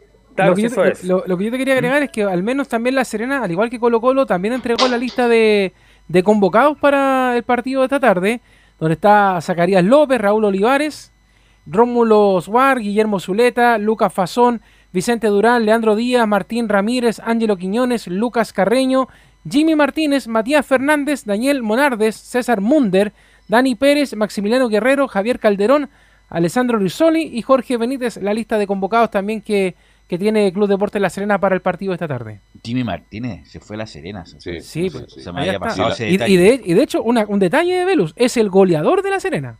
Mira, Mira, increíble. la verdad no, no lo he seguido a Jimmy Martínez, ahora lo vamos a empezar a seguir a, a Jimmy La Serena. La araña no juega la araña. Nicolás. De hecho, me parece que la araña sería el titular. Bueno, ahí vamos, a- ver qué va a pasar en este compromiso entre Colo Colo y La Serena, pero claro, tenemos que estar a la espera de que se oficialice tanto en la página de Colo Colo como de La Serena eh, la formación ya definitiva, los que van a salir al terreno de juego a partir de las 15.30 horas. Y antes de eso, bueno, vamos a escuchar una más que quedó de la conferencia del día martes de Gustavo Quintero adelantando el partido de hoy. Justamente, bueno, la última que queda de, del técnico de Colo Colo es la que dice, la número 3, intertemporada para preparar Copa Chile y continuidad del torneo. Bueno, como te decía, la verdad que nos hemos preparado muy bien. A pesar de que no tuvimos partidos oficiales, hemos hecho dos amistosos. Se ha suspendido uno por un tema, digamos, de que el rival que venía a jugar tenía un contagio, creo. Se suspendió, pero hemos hecho dos amistosos, ha salido bien. Lo que sí hemos, hemos tratado de, de entrenar mucho metiendo los juveniles, cumpliendo el reglamento y tratando de que los juveniles o los que van a jugar puedan brindarle al equipo eh, lo mejor para no que, que el funcionamiento no se resienta, digamos. Hemos hecho algunos cambios, hemos probado en algunos de los amistosos uno u otro de los chicos, así que el que le toque jugar sabe lo que tiene que hacer, así que estamos en ese sentido estamos bien preparados. Ahí está, pues estaban bien preparados, ya vio alternativas el técnico Gustavo Quinteros con esos amistosos frente al Chavo Moni, que fueron dos el día sábado pasado, ganó 1-0 el primero y luego 3-1, donde marcó nuevamente Iván Morales de penal, que ha sido la especialidad del 18, es el número que utiliza Morales en Colo Colo, y uno de Ignacio Jara, que hoy día va a estar citado. Y bueno, a la espera de, de la formación ya confirmada de Colo Colo y La Serena, vamos a leer una- un pequeño extracto de lo que dejó Felipe Campos, que recordemos ya no- terminó su contrato usted, con pues. Colo Colo. No, no, bueno, eh, básicamente dijo, bueno, la primera que da Felipe Campos dice, como todo sueño, sabía que en algún momento acabaría, quizás no fue como quería terminar esta hermosa aventura que me enseñó mi padre, bueno, ya su familia, pero me voy feliz. Además dice, me pregunto cuántos cumplen sus sueños, sé que poco por mi parte cumplí el mío y el de muchas personas que deseaban que pisara este hermoso estadio monumental. Después dice, gracias al hincha que me apoyó desde donde sea y al que no me apoyó, doblemente agradecido, ya que por ellos me daban fuerzas para seguir superándome y demostrar que uno está en el mejor equipo de Chile. Además dice, bueno, también se acuerda de lo motivo que fue el viaje desde Santiago a Talca, en la previa de la permanencia, dice, nunca olvidaré esa arenga rumba a Talca, cuando la mitad más uno de los chilenos nos apoyó en el camino desde sus casas y todo Chile. Además lo último que dice, bueno, se despide desde ahora un hincha más, te amo Colo Colo, siempre serás mi eterno campeón, dijo el defensor, que estuvo 99 partidos con el club, ganó un título de primera división, dos Copas Chile y dos Supercopas. Ese fue el palmarés de Felipe Campos en Colo Colo. No es Ah, mal jugador. ¿eh? No, no es mal jugador, No pero es como es tan polifuncional, no terminó de Claro. jugar ninguna parte bien. O sea, más consolidarse más bien en una parte bien. En Palestino era lateral derecho, después lo convirtieron en central, después incluso jugó lateral izquierdo, Guedes lo ocupó mucho de central. Eh, así que un buen jugador, un correcto jugador, pero justamente por jugar en varios lugares no se consolidó ninguno como para ser imprescindible, Camilo. Sí, y tuvo muchos problemas con las lesiones también, porque Además. cuando era, sí, cuando era titular, después se desgarraba, estaba un par- muchos meses fuera, eso tampoco lo, lo ayudó para, para este paso por Colo Colo, que fueron varios años, tuvo, llegó con Guede, Nicolás, Sí, cinco 2016. años. Sí, cinco, años. Colo Colo. Así que tiene 26, 27 años Campo, así que no, no, no creo que le cueste encontrar club, por lo menos en el fútbol chileno, a, a Campos Nicolás Gatica. Claro, ahí decía que jugó 99 partidos, justamente llegó con el técnico Pablo Guedes, así que por supuesto tuvo todos esos campeonatos y además, eh, bueno, que también tuvo participación en el partido de por la permanencia, famoso del año pasado frente a la U de Conce, cuando Colo Colo eh, por primera vez estuvo a punto de bajar a la primera vez, pero afortunadamente para los hinchas y para el plantel también no fue catalogado como el peor plantel de la historia, por lo tanto, bueno, finalmente mantuvo la categoría. Bueno, como todavía no está la formación titular ya confirmada, vamos a dar las, las posibles que tenemos, las dos probables, vamos a ver si no durante a el programa Quintero y salen se o va a no. enojar, ¿ah? Claro, Si da la eh. formación anticipada. Claro, a, a ver si salen, bueno, dentro de- del programa, pero si no salen, tenemos la probable, la que sería de Colo Colo con Brian Cortés del arco, Jason Rojas, Maxi Falcón, Emiliano Amori y Gabriel Suazo en la defensa, el capitán, César Fuentes, Brian Soto, ya dijimos el Colo Gil en una función desconocida, o no sé si tan desconocida, pero como volante creativo, como el 10 del equipo va a estar ahí el Colo Gil en delantera, Pablo Solari por la derecha, Iván Morales por el centro y el uruguayo peruano, como dicen por ahí, Gabriel Costa en la punta izquierda. Y el cuadro de la Serena, posible formación sería con, ven, la araña, Raúl Olivares justamente, Rómulo Sanré, un lateral derecho brasileño, Lucas Fazón, que también es brasileño, Zuleta y de Leandro Díaz, el ex hombre de la U de Conce, lateral izquierdo. Tres en el medio, Calderón, Matías Fernández y Jimmy Martínez. Y en la ofensiva, el chileno cubano ex católica, bueno, que está préstamo, todavía pertenece a la católica, César Munder, Alexander Rittoli por el sector izquierdo y el centro delantero, el paraguayo Jorge Benítez. Esas son las probables formaciones de Colo Colo de la Serena. Vamos a ver si durante el programa aparece o no ya la forma oficial, la, la formación de Colo Colo. No ahí Leighton, ¿eh? nos interrumpe, nos confirme. El mejor de Serena es Leighton en el medio campo junto con Suazo. Ok, gracias Nicolás. Ok. Nos interrumpe con la formación cuando la tengamos. Vamos a la pausa y volvemos con la U que tiene gerente deportivo, me parece, y con las colonias con Laurencio. Radio Portales le indica la hora. Las 2 de la tarde, 34 minutos. Ahora más que nunca, quédate en casa y disfruta de algo rico sin pagar de más. Somos de la casa, una delicia al paladar. Conoce nuestra variedad de waffles, sándwiches, empanadas de horno y mucho más. Contáctanos vía WhatsApp al más 569 5018 3008. Atendemos todas las tarjetas de crédito y Red Compra. Infórmate más en nuestras redes sociales, en Instagram y Facebook. Recuerda, somos de la casa, una delicia al paladar. Durante esta emergencia sanitaria, realicemos actividades junto a nuestros niños, niñas y adolescentes. Intentemos solucionar los problemas con diálogo y conversando sobre las emociones que surgen estos días. Que ellos confíen en sus padres o adultos cuidadores puede evitar el consumo de alcohol y otras drogas. Si necesitas ayuda, ingresa a senda.gov.cl o llama al 1412. Senda, Ministerio del Interior, Gobierno de Chile. Visita www.radiosport.cl, el sitio web de la Deportiva de Chile. Programas, noticias, entrevistas y reportajes, podcast, radio online y mucho más.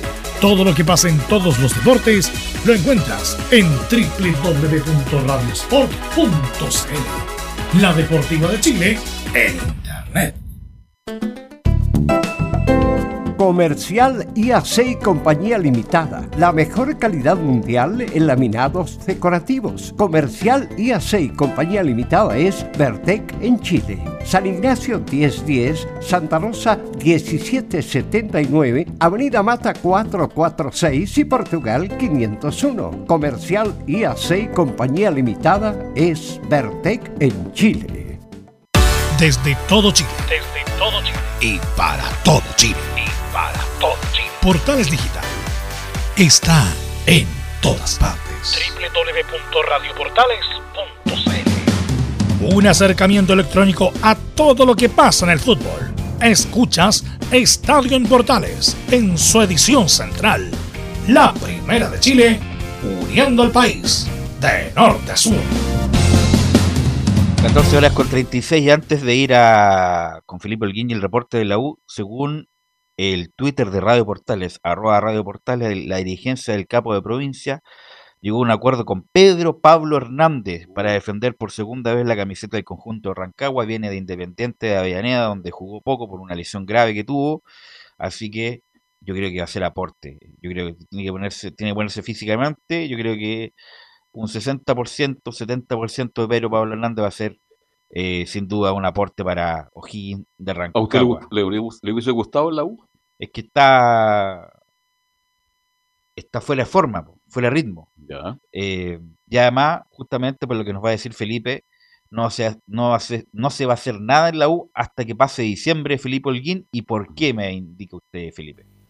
¿Qué tal, Velus? Eh, gusto en saludarlo nuevamente a usted y a todos los oyentes de Estadio en Portales. Claro, bien eh, lo anunciaba usted en, en titulares y en este caso apuntar en un caso bastante importante para la U que pasa por los dueños de Azul Azul, en este caso, que de último minuto la U ya tiene a su nuevo gerente deportivo. Estoy hablando de una, o- una persona que es extranjera y tiene títulos internacionales. Además, eh, el cuadro universitario ya aseguró a- al famoso Luis eh, Rogerio, asume el cargo que había dejado vacante Sergio Vargas y Rodrigo Golver. Este hombre, para que se haga una idea, es el cerebro o de- del eh, Independiente del Valle, un equipo que, que fue campeón de Copa Libertadores y bueno, y que también gracias a esta persona, claro, sudamericana, eh, tiene el estadio de hoy en día, gracias a las eh, grandes eh, infraestructuras que, que creó y ayudó este, esta persona, Luis Rogerio, que asumiría a fin de año en la Universidad de Chile. Justamente por lo mismo, yo decía, pero ¿cómo no va a traer un técnico? Y ahí, bueno, fue un periodo raro ahí de la U, con interino hasta diciembre.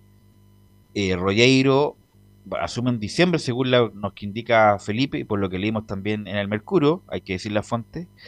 Eh, y por lo tanto, la decisión más importante del gerente técnico es el técnico. Por lo tanto, mientras no llegue el gerente técnico, difícilmente técnico se puede nombrar un técnico. Y como está todavía trabajando en Independiente del Valle, eh, pero este muchacho ha sido muy importante porque fue, como dice bien Felipe, el cerebro de debe ser la irrupción del equipo sudamericano más importante de los últimos 10 años. De un equipo chico. Acuérdense cuando perdió Colo Colo con Independiente Valle, Boca, cuando perdió en Copa Libertadores, lo vieron como una afrenta. Independiente del Valle se convirtió en un equipo poderoso del continente, de los más importantes del Ecuador, campeón de la Sudamericana, fue finalista, a ver si me ayudan, de la Libertadores, me parece, o semifinalista. Sí, Eh, finalista. Finalista, ha vendido jugadores por, por millones de dólares. Así que, en cuanto a nombre, me parece perfecto. Ahora, el punto es que estaba en Independiente del Valle un equipo chico, que no tiene mucha presión mediática, cosas distintas lo que vaya a hacer el la U. Como nombre, me parece perfecto. Genio, matemático, Si es que- economista. ¿eh? Si es que llegara a, a la U, muchachos. Leo Camilo. Sí, una, es absolutamente, por, por lo menos viene bien con, con tiene palmarés, por lo menos en, en cuanto al trabajo que hizo con Independiente del Valle. Ahora tendrá que después preocuparse de- del técnico, pero igual son cuatro meses los que los que va a estar eh, sin técnico oficial, Lau, por lo menos. sin técnicos oficiales, a lo mejor sin sin refuerzo. Y además, eh, bueno, a lo mejor ustedes vieron la película, se- se- él se basa mucho en la película, que no tiene nada que ver el fútbol con el béisbol, pero la película de Brad Pitt, que era un gerente deportivo de, una, pel- de un de equipo de béisbol, que es mucha matemática, mucha estadística. Muy Y buena. con- y justamente con esa estadística se tomaba las decisiones respecto de quién iba por izquierda, quién iba por derecha, quién bateaba, quién tiraba.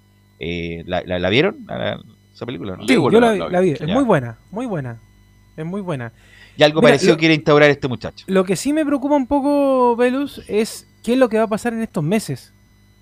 Porque puede ser de que de aquí a, a finales de año, cuando él ya termine su, su labor allá, eh, se encuentre con una Universidad de Chile totalmente caída a pedazo. Esperemos que no. Como también se puede encontrar con una Universidad de Chile algo más reconstruida. Una clasificación a una Copa Libertadores, una clasificación a una Copa Sudamericana. Pero, pero eso es muy variable, o sea, eh, de hecho yo creo que tú y yo, Velus, y, y otras personas más concordamos que Esteban Valencia no es el hombre que tiene que quedarse como un técnico titular en la Universidad de Chile, porque no, porque, porque le va a pasar lo mismo que le pasó la temporada anterior, cuando estuvieron ahí dirigiendo la Universidad de Chile y después al principio era todo bien y después el equipo empezó a encontrar la presión, porque además también como lo hemos dicho y yo lo voy a volver a decir aunque algunos se enojen, los rivales que le han tocado a la Universidad de Chile por ahora no han sido de mayor jerarquía, entonces cuando se encuentre con uno de verdad, ahí nuevamente la hinchada se va a impacientar, Claro, los jugadores también, entonces eh, por eso que te digo Es que... un buen punto, buen punto que- porque independiente de las ganas que al huevo le vaya bien, pero imagínate tres partidos malos y con boleta y jugando mal, ¿y qué? ¿Va a esperar la U hasta diciembre? ¿Un un nombramiento nuevo? Claro, por eso digo, o sea, es, com- Eh, es compleja la situación porque imagínate, todavía, todavía le queda, mira, vamos a ponerlo en el mejor de los casos, le queda que si avanza en Copa Chile se pueda encontrar con la Católica en, eh, para cerrar la llave de quién va a ser el finalista, porque la Católica va corriendo por las mismas llaves que va corriendo la U.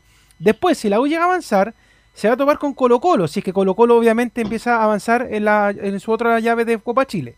Le quedan todavía, además, por el torneo local, los dos clásicos. Pues le toca jugar con Colo No, Colo. quedan y muchas fechas de campeonato. Quedan muchas fechas claro, para entonces, entonces, por eso digo, o sea, a la, a la U, eh, como te decía, en el mejor de los casos, puede quedar, para cuando llegue el nuevo gerente técnico, clasificada a un torneo internacional Libertadores Sudamericana, o puede quedar nuevamente peleando un descenso. Entonces, es bien compleja la situación, porque la U además es bastante irregular. No es, no es que digamos que la U ahora se, se calmó, las cosas van bien, más allá del resultado con, en, en Quillota con San Luis, que, que eso yo insisto, todavía eso no hace. Cuando uno vaya viendo una cierta regularidad de jugadores, de nombres, de funcionamiento, etcétera, recién ahí uno podría decir, ya, ok, la U está tranquila, puede quedarse en media línea de tabla, puede quedarse compitiendo.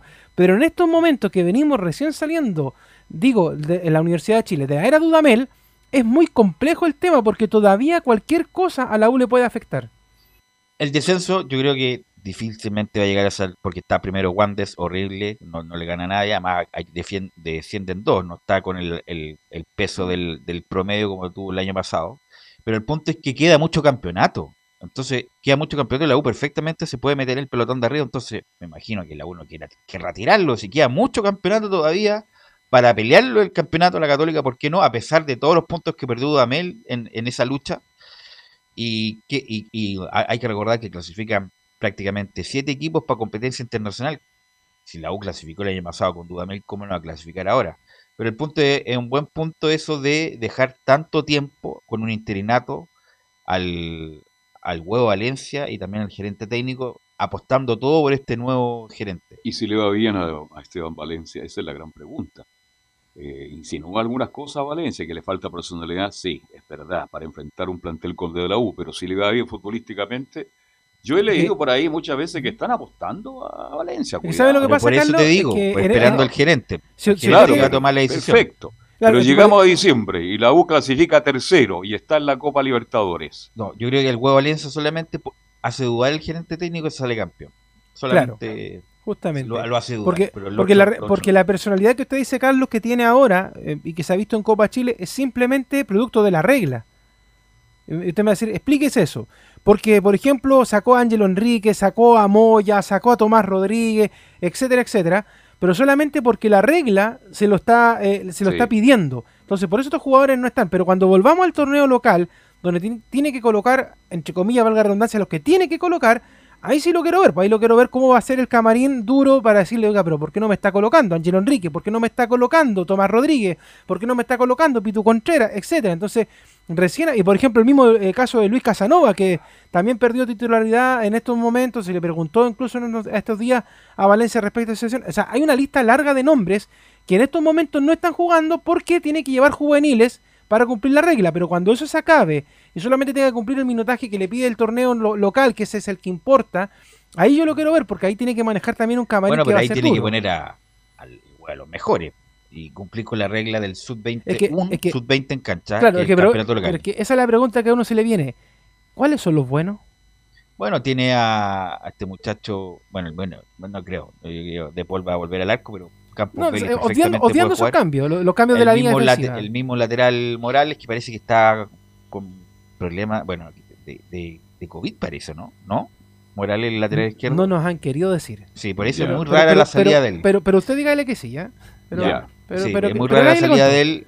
bueno, el el Pitu Contreras que siempre lo han ocupado va a ser para ocupar salió resentido el fin de semana pero, me refiero a cuando vuelva el campeonato es que por eso digo eh, por ejemplo el Pitu Contreras puede seguir jugando después de lo que vimos el otro día más allá de las lesiones Velus estoy de acuerdo contigo el Pitu Contreras eh, ha ido de pero más ha ido de más a menos totalmente y, por otro lado al mismo tiempo su reemplazante que es Tomás Rodríguez o sea, no, pero yo estoy hablando del sub-20, del sub-20. Pero está Lobos. El sub-20 está el pero, muchacho pero Lobos juega por el otro lado, juega por, la otra banda. Está el muchacho Morales, que cuando esté bien, imagino que hace el titular y ahí cumple los minutos tranquilamente en la U. Y ahí de, ahí para adelante tiene que poner los mejores, Cañete, Larry Bay, Luján, tiene que volver Pablo Arangui, eh, y ahí la U se arma para hacer para ser competitivo, pero en cuanto volviendo al director deportivo, en cuanto al nombre, nada que decir. Era como el, la estrellita del gerente deportivo en Sudamérica y lo más probable es que lo pueda abrochar eh, Felipe Lau. una pregunta antes de darle el paso al Felipe. Em, ya, que, ya que está abrochado prácticamente el, gerente deportivo, él en estos meses no podrá abrochar al próximo director técnico de la U porque no, creo porque no, creo a lo mejor tenía una un compromiso con Independiente del Valle de no dejarlo hasta fin de año. no, no, me refiero a verlos que, por ejemplo, él, él ya mirando de reojo, sabiendo no, que tener se va, le tiene que decir a Azul Azul, mira, ¿sabes qué? No sé, Carlos, Alberto el técnico 1, Velus Bravo el técnico 2, Felipe Olguín el técnico 3 y el 4 Camilo Vicencio, porque no vaya a ser... Y, Gatica el quinto. Claro, y no vaya a ser Carlos que nos vuelva a pasar lo mismo en el, en el fútbol chileno, que ya lo sabemos. Llegan a fin de año y no hay técnico para un equipo, entonces por eso yo pregunto, porque así como se adelantaron con el gerente deportivo, Ojalá que el gerente deportivo se pueda adelantar con el técnico y no llegar a diciembre y cuando lo presenten en el CDA diga, no, es que sabe que en realidad no tengo ningún técnico para la U, así que nos esperamos hasta que termine la pretemporada y en marzo les presenta el DT. Ojalá que eso no No, yo creo que en enero debería estar ya Bueno, por eso digo, este tipo tiene otro tipo, otra metodología, vamos a ver, vamos a ver cómo obra de aquí en adelante cuando llegue en diciembre. Queda mucho para diciembre. Felipe Olguín.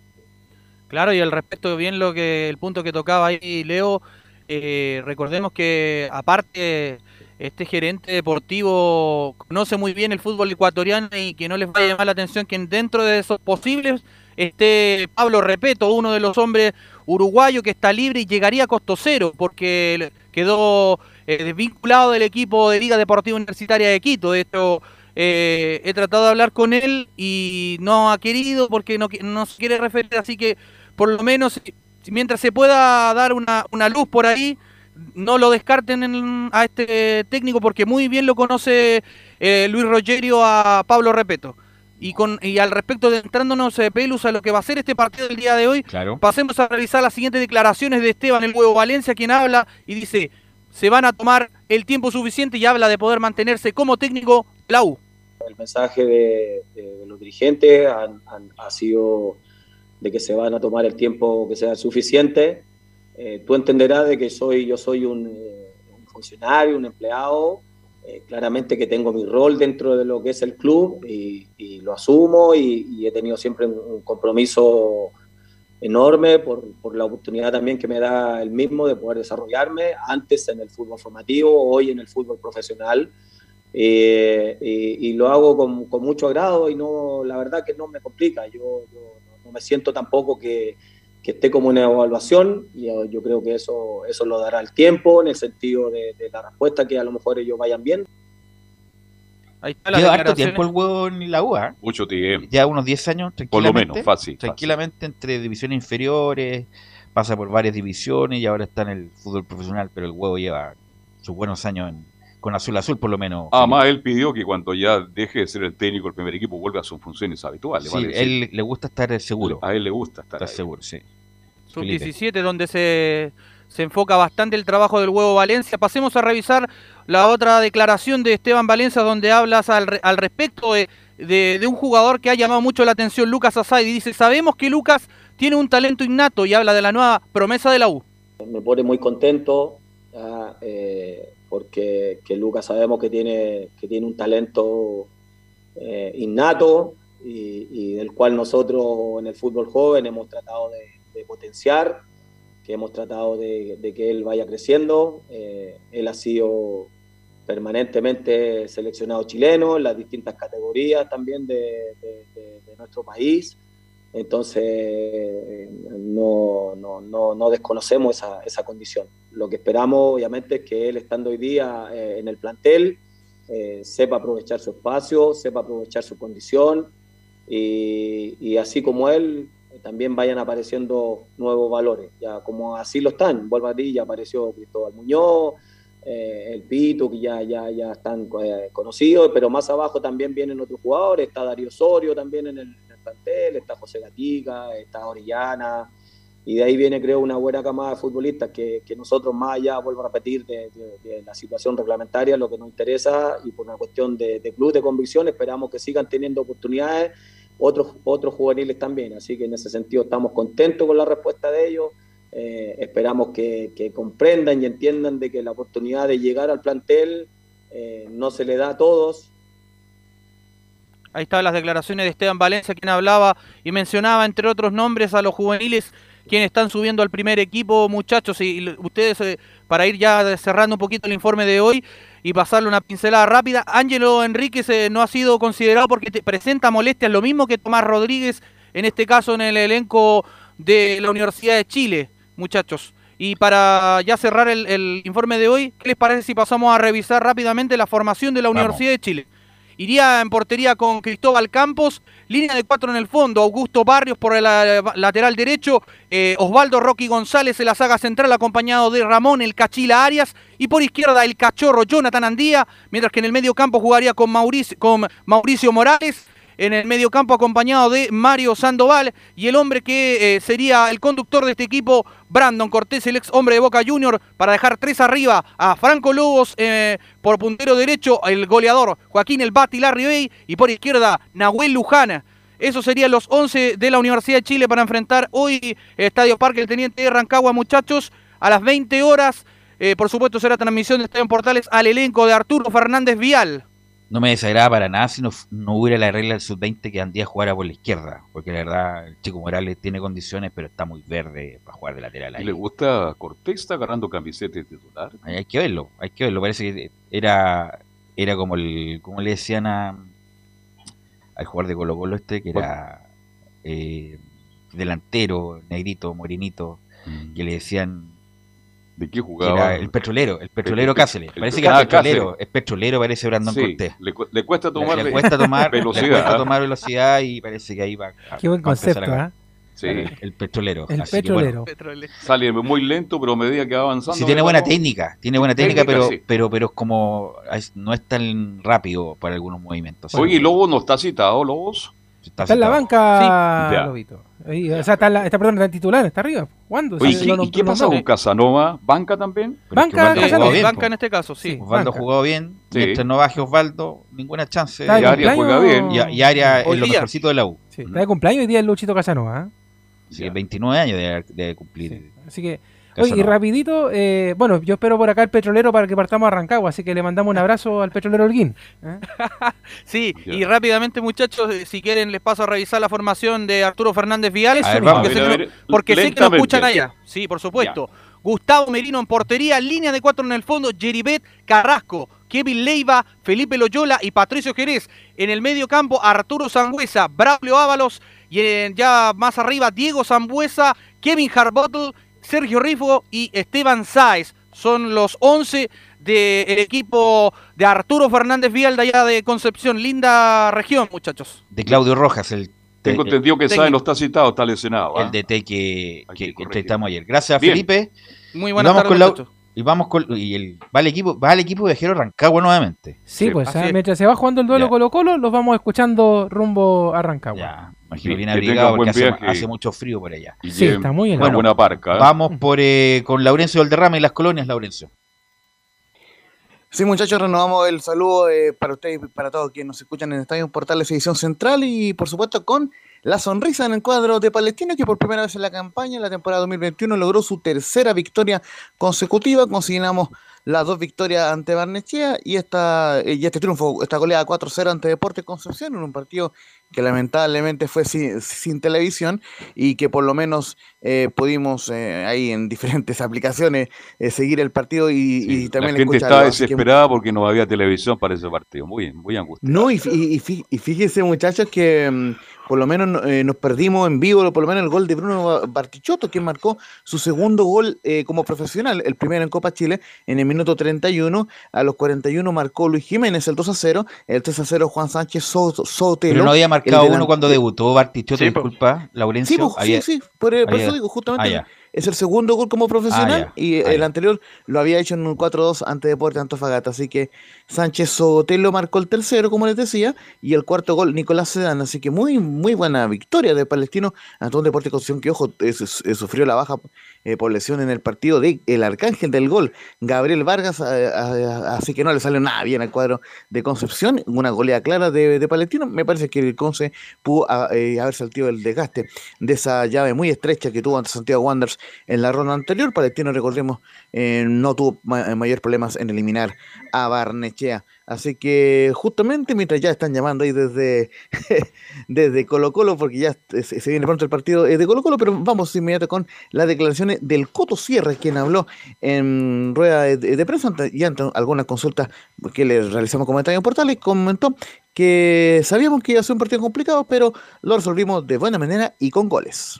Creo que en líneas generales sabíamos que iba a ser un partido complicado, en el inicio fue así, eh, y bueno, afortunadamente eh, lo pudimos ir resolviendo de buena forma con, con goles y bueno, en definitiva creo que nos, vamos con un triunfo eh, importante de cara a la revancha y bueno, esperamos el sábado poder cerrar la serie y avanzar a la siguiente etapa. Estaba en un túnel, parece, una- Sierra. ¿eh? ¿Cómo? Estaba Sí, en es un túnel, que justamente esto pasa en las conferencias de prensa que como son online y quizás el estadio de la cisterna por ahí no, no es el mejor recinto como para eh, poder establecer esta conferencia, pero igualmente se agradece eh, la gestión poco como para por lo menos que tengamos la palabra eh, del Coto Sierra, que, que igualmente es importante. Y vamos a ir con la segunda y última que por, en, en honor al tiempo, que justamente le preguntamos eh, eh, también em, por los goles de Bartichotto, porque se destapó Luis Jiménez, cuatro goles, el máximo goleador de Copa Chile, y también Sánchez Sotelo, que lleva tres conquistas. Eh, por fin también se destapó el argentino, así que, eh, pero en, en su estilo, el Coto Sierra no quiso responder individualmente y dijo que buscábamos en esta Copa establecer diferencias y marcar goles es un estímulo. Me parece que un poco lo que eh, yo les decía el partido pasado, una de las cosas que esperábamos y buscábamos, ¿no es cierto?, en este campeonato, independiente de los rivales, eh, que todos son muy difíciles y muy complicados. Hay resultados, ¿no es cierto?, que, que así avalan, ¿no lo que, lo que yo digo. Y establecer esa diferencia, bueno, y afortunadamente que los jugadores puedan marcar goles siempre es un, un- estímulo anímico que es importante y de cara a lo que viene esperamos que ra- ratificar. Todo, esto, todo esto que estamos haciendo. Así que muy bien con el cuadro de, de Palestino que tendrá su revancha el día sábado, el, el- el día sábado 3, justamente al, al- al mismo tiempo del partido de la Católica. Ese se estará jugando Concepción y Palestino 3 de la tarde en el estadio esta rueda de Concepción el día sábado, el día sábado 3 de, 3 de julio. Y también, eh, por cierto, el, el, el Audax juega el lunes ante Magallanes su partido eh, de vuelta en Rancagua. eh, así que recordemos que el ganador del Audax y Magallanes juega ante Unión Española que está esperando rival en los octavos de final de Copa Chile, muchachos. Así es, así que vamos a estar atentos. Eh, bueno, ahora viene el Leo, viene el partido de La Serena Colo Colo, relata. Anselmo Rojas, ¿cierto? Así es. Inmediatamente terminado Leo. acá. Sí, Nico. Tenemos la formación de Colo Colo Ah, más los bueno. suplentes. Démosla rápidamente. Eso, dele. Para terminar. Ah, Brian Cortés en el arco, Jason Rojas, Maxi Falcón, Emiliano Amor y Gabriel Suazo en la defensa, César Fuentes, Brian Soto y Leonardo Gil, Gabriel Costa, Pablo Solari e Iván Morales. Y los suplentes van a ser Julio Fierro, Óscar Opazo, así que el torta va por lo menos en la banca, Daniel Gutiérrez, Ignacio Jara, Marco Volados, eh, Martín Rodríguez y Joan Cruz. Ok, gracias Nicolás. Bueno, viene el partido Muchachos. ahora de Colo Colo. Sí, Laurencio. Una última que se nos está escapando, eh, Luca Marco Giuseppe eh, ya eh, Fuera. confirmó la calera sí. su salida como técnico del cuadro eh, cementero. Oye, Podría llegar bueno. Paqui. Paqui, el Sí, amigo de justamente Laurencio, ahí sí. el Paqui está entre el los palos Un- ahí. un chiste ese equipo, buscando ah. ser el técnico, el técnico el de calera. Ojo que Y el vitamina, no sé cuál es más amigo suyo. ¿ah? No, y, y- y lo que fue, eh, digamos, clave en la salida del técnico, justamente que fue eliminado por Temuco el día sábado en Copa Chile como local, así que lógicamente ya la, la- la dirigencia no eh, aguantó más, fue último en su grupo en Copa Libertadores, eh, así que no, no le fue bien al Paqui, o sea, al- a, Lucas Mar- Marco Josep acá en la calera. Después de Estadio Portales viene la transmisión, relata Anselmo Rojas desde la, bueno, desde ahora y a la noche también los, vamos a acompañar desde las 20 horas desde Rancagua el equipo viajero para transmitir eh, la U con Fernández Vial. Entonces los dejamos invitados que tengan muy buena tarde.